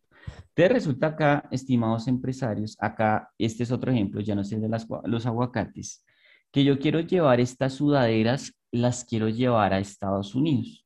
Entonces, cuando uno está en medio de una negociación, Diana y demás empresarios, su contraparte, usted tiene que pasarle una cotización, en este caso una cotización en dólares, y él le va a decir, envíeme la cotización en diferentes y conteros. Entonces, él le va a decir su contraparte, envíeme la cotización en precios Export, FOB, CIF, DDP. Y esos son los precios que usted tiene que hallar, ¿cierto? Usted va a llevar mil sudaderas, ¿cierto? Su costo en pesos de cada sudadera es de 75 mil. Su costo de producción total es de, si los multiplicas de 75 millones, su margen de utilidad, lo que usted quiere ganar es del 50%. Eso es negocio para usted, ¿cierto? Desde los 75 millones, su margen de utilidad es de 37 millones 500 mil pesos, que usted lo carga a su precio de venta, ¿cierto? Y usted tiene que mirar los costos, empaque y embalaje, que usted también tiene que cargarle ese valor a quién? A su cliente en Estados Unidos, ¿cierto? Su precio export en pesos es de 120 millones, pero como usted tiene que negociar en una divisa del exterior, entonces usted pasa eso a dólares y el monto va a ser de 35.294. Entonces usted le va a decir eso a su contraparte en Estados Unidos. Pero él le dice, no, yo necesito precios FOB. Entonces usted tiene que coger ese valor y colocarlo puesto en dónde? En Cartagena. Entonces usted tiene que cotizar el transporte local para llevarlo a Cartagena. Usted tiene que revisar los valores que le cobra la gente de aduanas, que en este caso son 400 usted tiene que revisar los gastos en origen, en el caso es en mil dólares, para dejar la mercancía a bordo del buque en Cartagena. Entonces, en este caso van a ser 37.494 dólares. Pero su contraparte le dice, no, yo no quiero pagar el flete internacional, usted cotiza el flete internacional. Entonces, flete internacional, ¿cierto? De, Cartagena a Miami. En este caso es un FOB, es un transporte marítimo, 2.000 dólares un seguro internacional 80 dólares, el CIF Miami es 39.574. Pero su contraparte le dice, no, yo quiero que usted me, me dé el precio colocado aquí puesto en mi bodega y usted asume todos los costos, riesgos y responsabilidades. Usted necesita hallar su valor en aduana, usted necesita hallar sus impuestos a pagar, ¿cierto? Allá en destino usted tiene que cotizar el valor de la intermediación aduanera allá en Estados Unidos, el transporte local desde el puerto allá en Miami hasta el local del vendedor para que usted llegue al valor de EP. En este caso va a ser 47.906. Entonces, Tiana y demás empresarios, así es como usted arranca la negociación. Entonces, usted le va a decir, mire, si, si lo vendemos export, cada, cada sudadera le vale 35.29 dólares. Si lo vendemos FOB, el precio va a ser de 37.49. Si la venta SIP va a ser de 39.57. Si la venta es de EP, 47.91. Entonces, Tiana y demás empresarios, ahí es donde arranca la negociación como tal y se tiene que poner de acuerdo las partes involucradas con el fin de que sepan quién va a pagar cada cosa, ¿cierto? Porque lo más importante es que llegue a precios competitivos y ahí arranca la negociación, ¿cierto? En donde se tiene que poner de acuerdo con el fin de que la mercancía colombiana, en este caso las sudares, lleguen con un precio muy competitivo, en este caso al mercado de los Estados Unidos, ¿vale? Vamos con el paso número 8, que es la gestión de la cadena de suministro. Entonces acá, muchachos, estimados empresarios y Tiana, uno acá todo el tiempo está dependiendo de terceros. Uno solamente depende de, que, de la producción y el alistamiento de la mercancía. Pero usted acá depende de quién, de un agente de aduanas, de un agente de carga internacional que va a hacer el transporte, ¿cierto? De transportistas locales, ¿cierto? De la empresa que, en este caso, el Aguacatejas, lleva la mercancía de, de Antioquia, ¿cierto? A Cartagena para poderla sacar. Y lo mismo va a pasar en la contraparte, en el país de destino. Por eso, y su cliente necesita que la mercancía llegue bien, a tiempo y en la mejor condición posible. Es por eso que mi sugerencia es que usted trate de trabajar con los mejores actores logísticos que usted pueda y que le dé su presupuesto con el fin de poder mitigar el riesgo, ¿cierto? Y usted pueda llegar de manera exitosa a su mercado destino. Entonces usted puede, debe contratar un agente de aduanas que tenga trayectoria en el mercado, que sepa manejar ese producto de exportación. Aquí estoy colocando algunos ejemplos de agencias de aduanas. Usted tiene que colocar, escoger un agente de carga que sea fiable, ¿cierto? Que le responda por su mercancía, ¿cierto? Al momento de llevarla al exterior. Acá le estoy dejando en pantalla algunos ejemplos de agencias de carga. ¿Listo? Ahora, eso es lo que hace referencia a terceros, pero usted tiene una responsabilidad y usted tiene una responsabilidad en el packaging, ¿cierto? En ese envase primario, secundario y terciario, ¿cierto? Ese envase, ¿cierto? Que protege su producto, ¿cierto? Como en el caso de las botellitas de vino, ¿cierto? En el empaque que sirve para proteger el producto y como lo vimos con Viviana en la intervención que ella hizo, para también promocionar el producto al exterior y el embalaje que va a ser el encargado de proteger mi producto en el tránsito internacional. Entonces acá, por ejemplo, tenemos un ejemplo, ya no el tema de las botellas, sino que eh, la, los, las sudaderas, ¿cierto? Que yo quiero vender a los Estados Unidos, en este caso pantalones y camisetas, ¿cierto? Entonces, ¿cómo debe ser la presentación, ¿cierto? En mi base, en mi empaque secundario necesitaré ir en bolsas plásticas, ¿cierto? Y yo necesito que esa mercancía viaje de Colombia al exterior en cajas de cartón corrugado.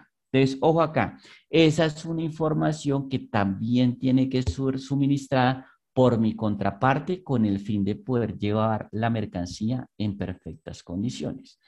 Entonces, coloquemos otro ejemplo. El empacado de frutas y hortalizas para exportación. Ese es un producto de, que hay que tener cuidado teniendo en cuenta la vida útil del mismo. Entonces, si nosotros queremos comercializar acá en Colombia este tipo de productos, ¿cierto? Sabemos que podemos utilizar películas plásticas, bolsas de plásticas, cajas de cartón corrugado, cajas de madera, pero el tema es acá, ¿cómo hacemos para comercializar en ese producto ahora a donde lo queremos llevar?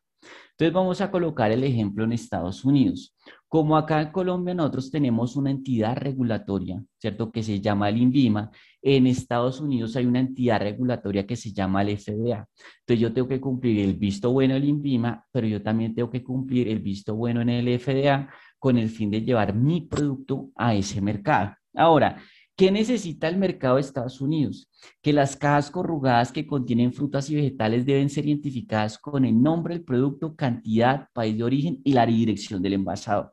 Entonces, usted tiene que tener en cuenta esa información para poder hacer el embalaje de la mercancía. Se reciben las estivas de madera, se recomiendan usar estivas de, plásticas, de plástico. ¿Por qué? Porque en las estivas de madera se puede meter diferente plaga. ¿Cierto? Entonces, si el mercado de Estados Unidos prefiere estivas de plástico, entonces usted tiene que enviarlas de esa manera. Y dice acá, los alimentos frescos deben estar protegidos y en algunos casos se deben envasar en cajas de cartón corrugado con capacidad de 4.5 kilogramos. Entonces, usted debe saber qué tipo de cajas son las que usted tiene que utilizar para llevar esa mercancía a los Estados Unidos. Y por último, tenemos, nos quedan dos pasos que son las exigencias aduaneras y las exigencias cambiarias. ¿Listo? Entonces, aduaneramente, ¿cómo arranca un proceso de exportación? ¿Cierto?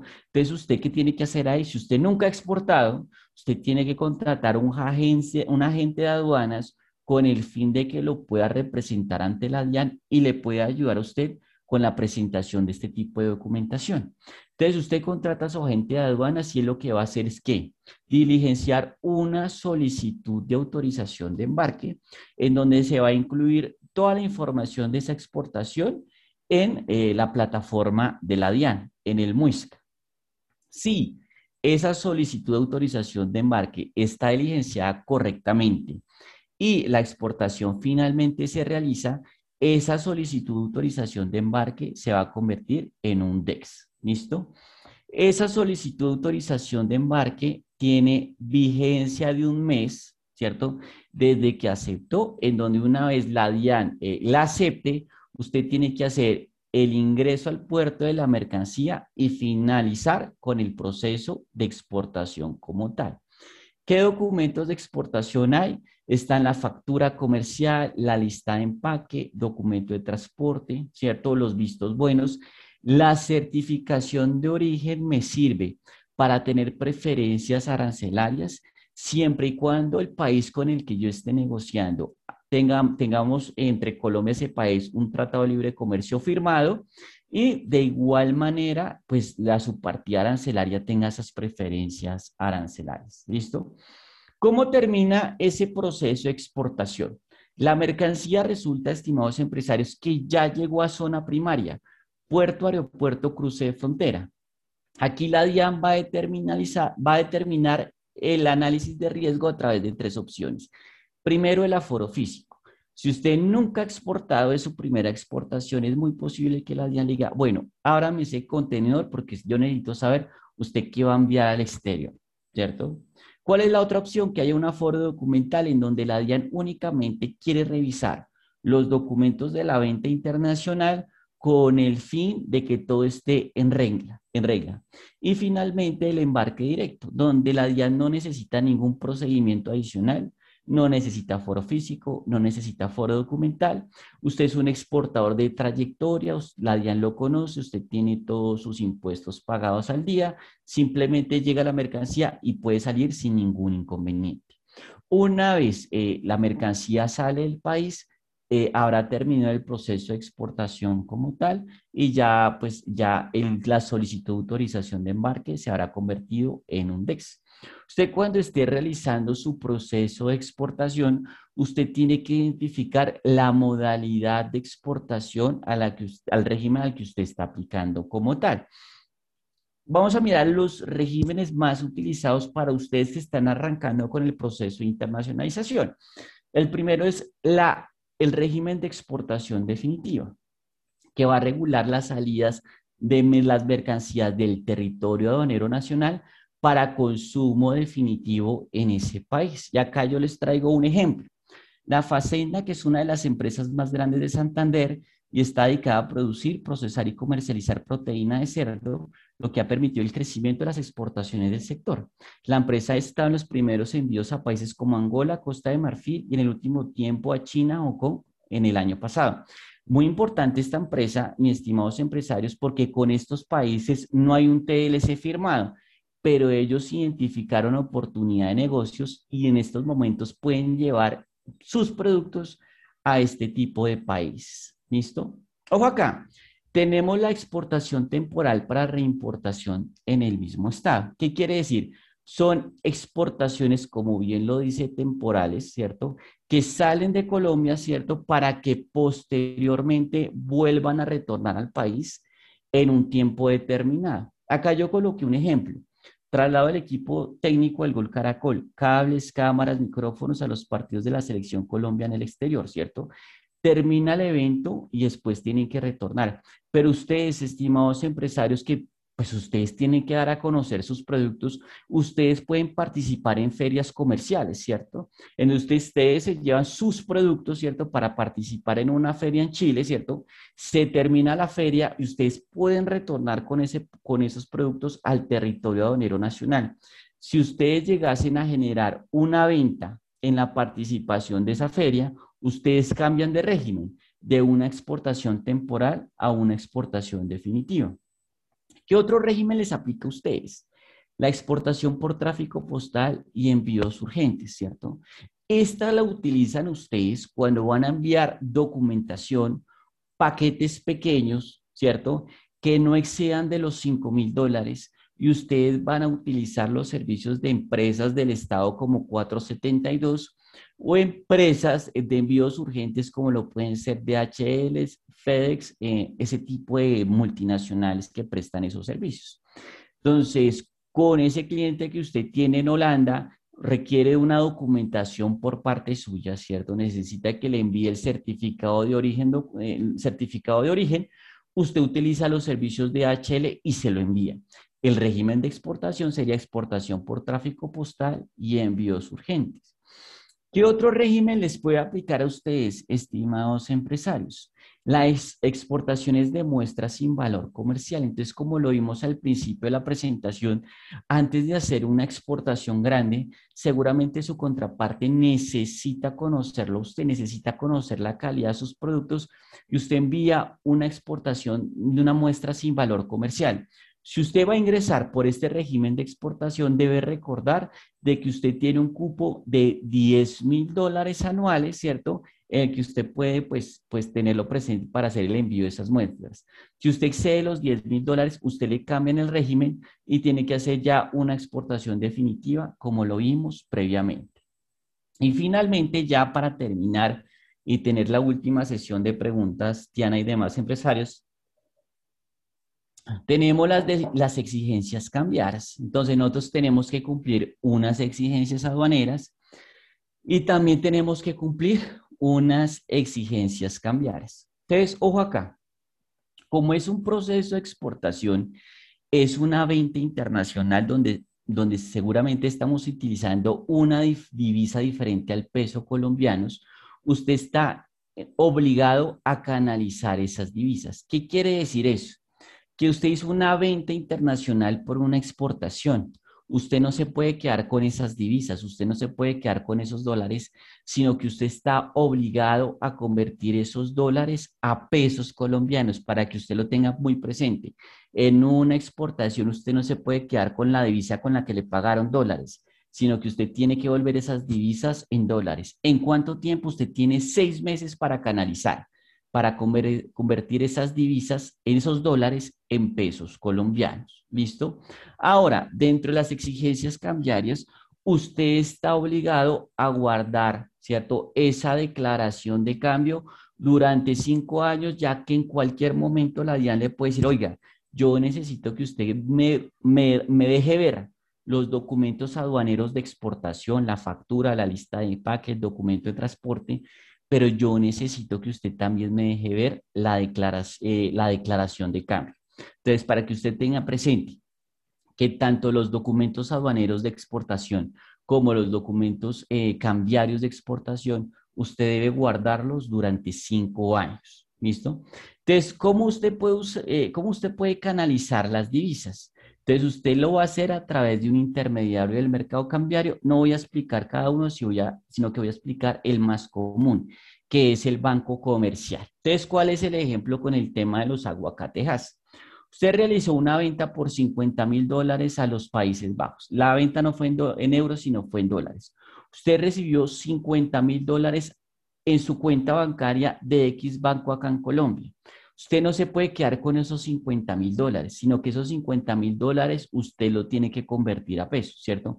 Usted va a utilizar su banco comercial, el banco X, para cambiar esos dólares a pesos colombianos, ¿cierto? Para eso usted tiene que utilizar un documento que se llama, lo vamos a mirar en estos momentos, lo voy a proyectar, la declaración de cambio. Entonces usted tiene que ir ante su banco y le decir, mire, yo recibí 50 mil dólares por una exportación.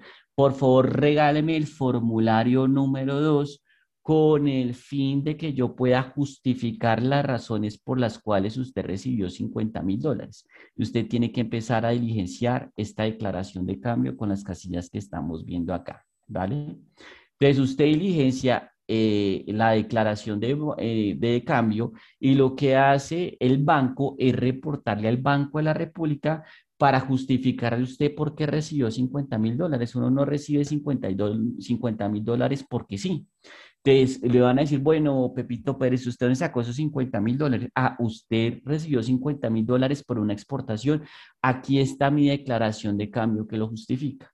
Por eso es que usted tiene que guardar ese documento durante cinco años como tal. Otra opción es que usted reciba esos 50 mil dólares no una cuenta en Colombia, sino en una cuenta del exterior. Eso se llama una cuenta de compensación, ¿cierto?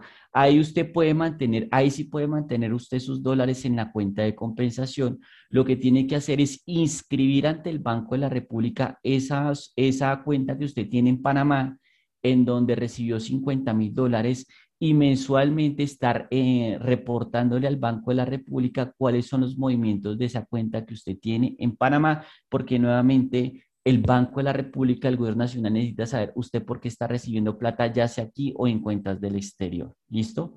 Ahora, dependiendo de la modalidad de pago que usted esté recibiendo y el tipo de producto que usted esté vendiendo, usted tiene que utilizar el numeral cambiario correcto. Entonces yo estoy vendiendo aguacatejas, ¿cierto? A los Países Bajos y me pagaron anticipadamente, pues porque yo no tengo pues mucha confianza con el cliente en el exterior. Entonces, ¿cuál será el numeral cambiario que tengo que utilizar? El numeral 1050. Anticipo por exportaciones de bienes diferentes a café, carbón, ferroníquel, petróleo y sus derivados. Entonces, tienen la declaración, declaración de cambio, tiene que utilizar el numeral 1050. Ahora, ¿cuál, ¿cuál es la idea? De que eh, al momento que a usted eh, le vayan a solicitar la DIAN, ¿cierto? Eh, el tema de, empiecen a revisar, ¿cierto? El tema de lo que, usted lo, lo, que usted ingresó a cuenta de que en este caso una venta de exportación, debe haber una congruencia entre los documentos aduaneros y los documentos cambiarios. Dentro de su factura comercial que dice, cinco, si la factura comercial dice 50 mil dólares, a usted tiene que recibir cuánto? 50 mil dólares, ¿cierto? En su cuenta bancaria. Su factura comercial no puede decir que son 30 mil dólares y, la venta fue por más, porque había una incongruencia, ¿listo? Pueden haber una diferencia entre los documentos de exportación, la factura comercial y la declaración de cambio, siempre y cuando eh, esas diferencias sean justificadas. Entonces, ¿qué puede haber pasado? Unos descuentos por pronto pago, ¿cierto? Entonces la factura está por 50 mil, pero usted recibió menos. Usted dice, ah, bueno, señores de la DIAN, yo recibí menos porque fue un descuento por pronto pago que yo le hice al cliente. Defecto por mercancía o volúmenes en compra, pero usted tiene que justificar las razones porque hay una diferencia entre sus documentos cambiarios y lo que usted recibió en sus documentos aduaneros. ¿Listo? Y ya con esto, estimada Tiana, siendo las 5 y 59, siendo muy puntuales, acabamos los pasos para realizar un proceso de exportación exitoso con una última conclusión, ¿cierto? Entonces, arrancamos, eh, terminamos como arrancamos. Entonces, ¿qué usted debe hacer? Registrarse ante la Cámara de Comercio, ¿cierto? Con el fin de formalizar este negocio. En este caso puntual, la Cámara de Comercio de Sogamoso, ¿cierto? Usted tiene que tener su RUT, ¿cierto? La descripción del RUT. Usted tiene que actualizarlo para que pueda hacer operaciones de comercio exterior. ¿cierto? Casilla 53, numeral 10, código 54, numerales 22 y 23. Usted tiene que crear una, una marca de impacto internacional. Entonces tenemos eh, que pues adecuar nuestro logo a los estándares internacionales, tener nuestro brochure en español y inglés, terminar, eh, tener nuestra página web, el manejo de redes sociales, cómo nos comunicamos con nuestro cliente en el exterior. Muy importante la ubicación de la subpartida arancelaria. Entonces, ¿para qué nos sirve? Para la solicitud de los vistos buenos, trámites de exportación acá, trámites de importación en el país de destino, para hacer el estudio de mercado que nosotros vimos, también lo podemos hacer con la subpartida arancelaria. Debemos preseleccionar los mercados internacionales. Aquí vimos algunas de las variables. Importante el tema de los TLC, que usted mire la oferta, la demanda, la condición del país, ¿cierto? Eh, las condiciones de acceso, cuál es la logística para llevar su producto al exterior. El tema de la negociación, entonces usted tiene que tener en cuenta acá las 11 reglas 5 terms, las formas de pago, ¿cierto? Y los tiempos de entrega, la gestión de la cadena de suministro. Tener en cuenta que aquí uno depende todo el tiempo de terceros, que usted trate de, mejor, de, tener a los mejores actores logísticos como aliados, cumplir las, las exigencias aduaneras y finalmente cumplir las exigencias cambiarias con el fin de poder tener un proceso de exportación exitoso. Y con eso terminaríamos la sesión del día de hoy, agradeciendo pues por el tiempo que ustedes sacaron, esperando de que haya sido de mucho provecho la información que nosotros suministramos. Aquí están los datos de nuestra empresa, aquí están los celulares de nosotros, aquí está el correo electrónico. Lo que ustedes necesiten, pues con gusto los, los estaríamos asesorando. Si te gustó este podcast, compártelo usando el hashtag Yo Escucho Cámara Estéreo y no olvides seguirnos en nuestras redes sociales.